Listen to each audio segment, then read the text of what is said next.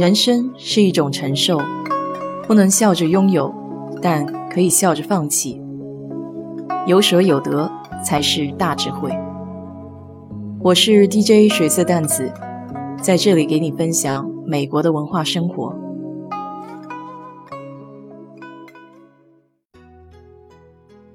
昨天在听友群里聊天，讲起双十一购物，师弟说买的 Kindle 躺在家里吃灰很久了。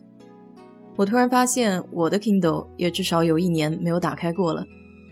回头想想，这些年还真是买了不少星星点点想要的物件，但买了之后用了一两次就搁置了。首当其冲的就是面包机，当年心里就想要个面包机，多简单，把面、酵母、牛奶、鸡蛋一股脑的都扔进去，轻轻摁几下，哔哔哔，只用坐等。就有香喷喷的切片面包可以上桌了。没买之前看攻略、对比品牌、看买家秀，那个忙活劲儿。最后痛下决心，从亚马逊上买了个价位适中的机器。刚到手那两天，那个兴奋劲，对着食谱小心翼翼地测量，生怕多放了点面粉或是牛奶，味道就不是面包似的。玩了两天就累了。一来面包本身也不是我天天需要吃的食物，二来一次做的面包够吃好几天，渐渐就失去兴趣了。现在他还在我家厨房柜子里做壁花小姐呢。第二件沙滩遮阳伞和沙滩垫，我想那时候是为了准备去佛罗里达而买的，觉得去海滩得像电视上那样找个人少的角落，安静的晒晒太阳。感受大自然的美妙，结果是这伞和垫子一次都没有用过，连包装到今天都还没有拆。事实上，我是彻底把买过这两件东西给忘记了。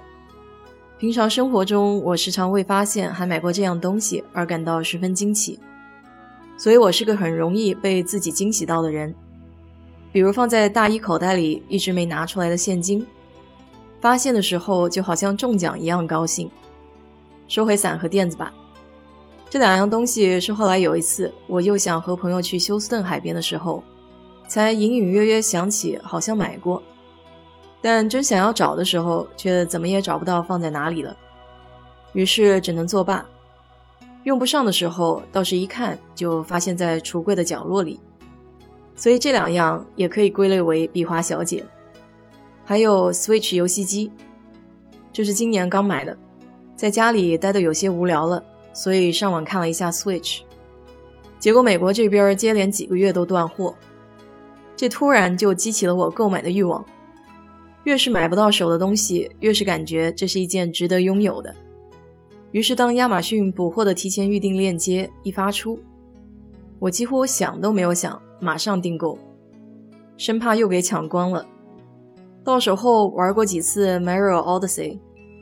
现在也竟然想不起来要开机玩了，因为我本身也不是个爱打游戏的人。诸如此类的鸡肋似的购物数都数不过来，像是车库里的健身器材、自行车等等。最后一个大类就是打折产品，任何物件只要贴上红色或黄色的打折标签，或是网站上一条横线划过，旁边写上百分之四十 off。这些东西似乎就有魔力一般的吸引着我的注意力，特别的蠢蠢欲动，心痒痒的。好多时候我是把东西加入到购物车里，还在反复挣扎要不要按提交信用卡。为什么会这样呢？我想可能还是性价比吧，便宜到觉得不买就吃亏了。不知道你有没有看过美国电影《Confessions of a Shopaholic》，中文名就叫一个购物狂的自白。里面讲述了一个爱冲动购物的女主角，从无法自拔的迷恋购物，到最后改掉坏习惯，还顺便收获了爱情和友谊的故事。我还特地查了一下专业术语，这种都叫冲动购物 （impulse buying），属于非理性的消费，是一种无计划的、瞬间产生的一种强烈的、持续的、立即购买的渴望。这句话说的不就是我吗？科学证明，事实上这是大脑无意识的在推动消费行为，因为购买可以带来乐趣，心情会好。当然不止这些，如果真的要去探究一下行为和心理学分析的话，估计一天也说不完。这就顺便提到前几年特别流行的日本断舍离的概念。我这个人不仅会买无用的新东西，还会囤旧物件，所以算是比较难断舍离的那种。不过现在好了一些，每次买东西之前，我会反复的思考一下，这件东西是不是会经常使用，还是只用一两次。这样想了以后，似乎帮助还挺大的。你要不要也试一下？毕竟双十一快到了嘛。好了，今天就给你聊到这里。如果你对这期节目感兴趣的话，欢迎在我的评论区留言，谢谢。